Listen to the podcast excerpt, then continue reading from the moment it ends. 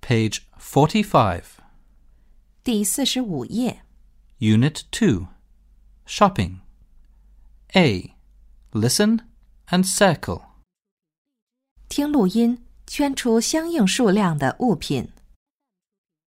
One, Eight flowers. two, four bananas.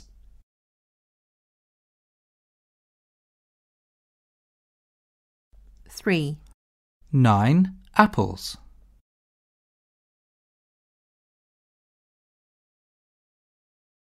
four, five oranges.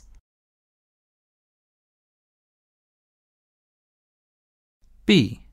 Listen and match. 听录音，把人物和相应的物品连起来。One. May I have six bananas, please? Yes, here you are. Thank you. Two. Can I help you? May I have two cakes, please? Here you are. Thank you. Three. Can I help you? May I have some flowers, please?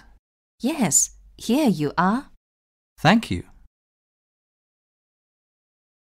Four. Can I help you? May I have some ice creams, please? How many? Three ice creams, please. Here you are. Thank you. Page 46.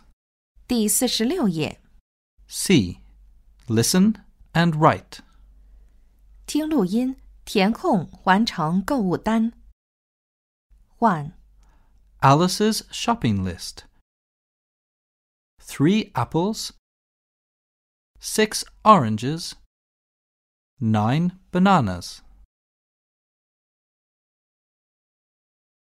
two, Kitty's shopping list. Five hot dogs. Two cakes. One ice cream.